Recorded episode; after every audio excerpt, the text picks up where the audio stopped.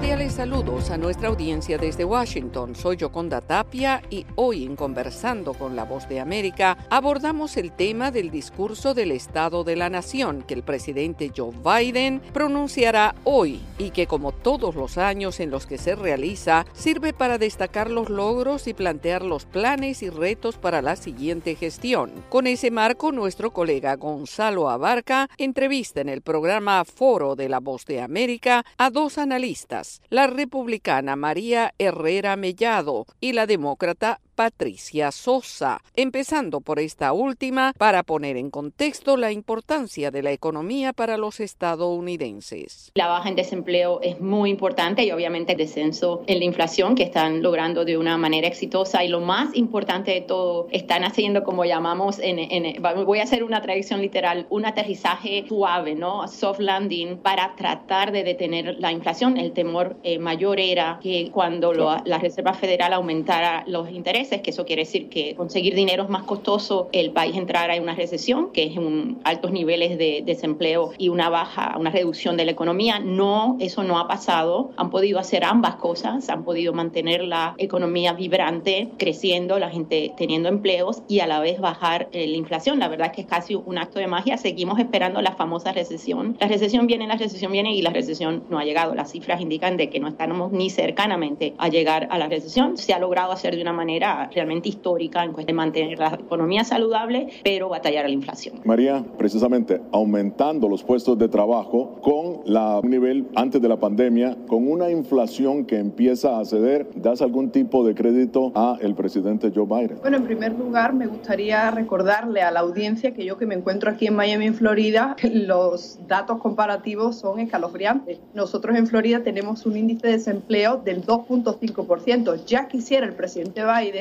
y el Ejecutivo de Estados Unidos llegar al índice de prosperidad y libertad económica que vivimos los floridianos. Por eso la mayoría de estadounidenses se quieren eh, venir a vivir aquí. Por otra parte, que la inflación eh, siga bajando, claro, sigue bajando, pero seguimos teniendo una crisis de suministro que no se ha solucionado. Seguimos a una Reserva Federal con muchísimo temor, no solo a que no baje la inflación, sino además a una posible recesión y los economistas lo dicen. Esto simplemente ahora mismo son unos datos muy buenos, pero eh, hay que preguntarle a la gente, al ciudadano estadounidense, como tú bien decías, González, cuál es su principal preocupación. Pues que no llegan a final de mes, que los precios son inalcanzables, que los intereses de las tarjetas de crédito están por las nubes y que el hecho de que la economía se haya mantenido en estos niveles y sigamos creciendo ha sido gracias sobre todo al consumidor privado y a los empresarios, no a este gobierno. Se espera que el presidente Joe Biden, Patricia, destaque precisamente la ley de infraestructura, obviamente, y también las leyes que impulsan el retorno de la producción de semiconductores aquí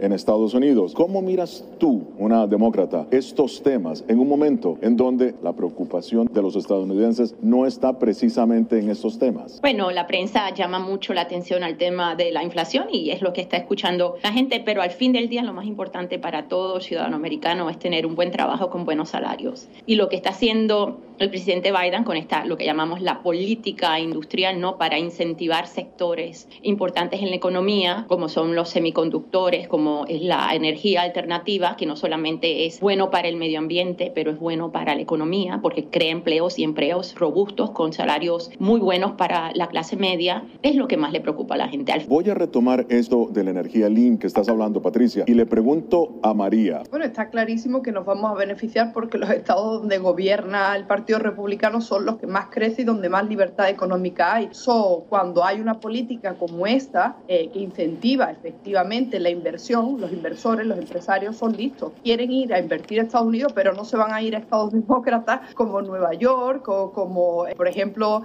en la ciudad de Chicago, donde la violencia es rampante y donde no hay ninguna seguridad, porque además se están aprobando políticas de extrema izquierda donde básicamente aumenta el estado del bienestar y eso hace que además los impuestos y todo el riesgo financiero pues sea elevadísimo. Pero por supuesto que los republicanos sabemos sacar provecho de cualquier situación. Eran las analistas Patricia Sosa, demócrata, y la republicana María Herrera Mellado, poniendo en contexto los temas que son importantes escuchar en el discurso que el presidente Biden pronunciará esta noche.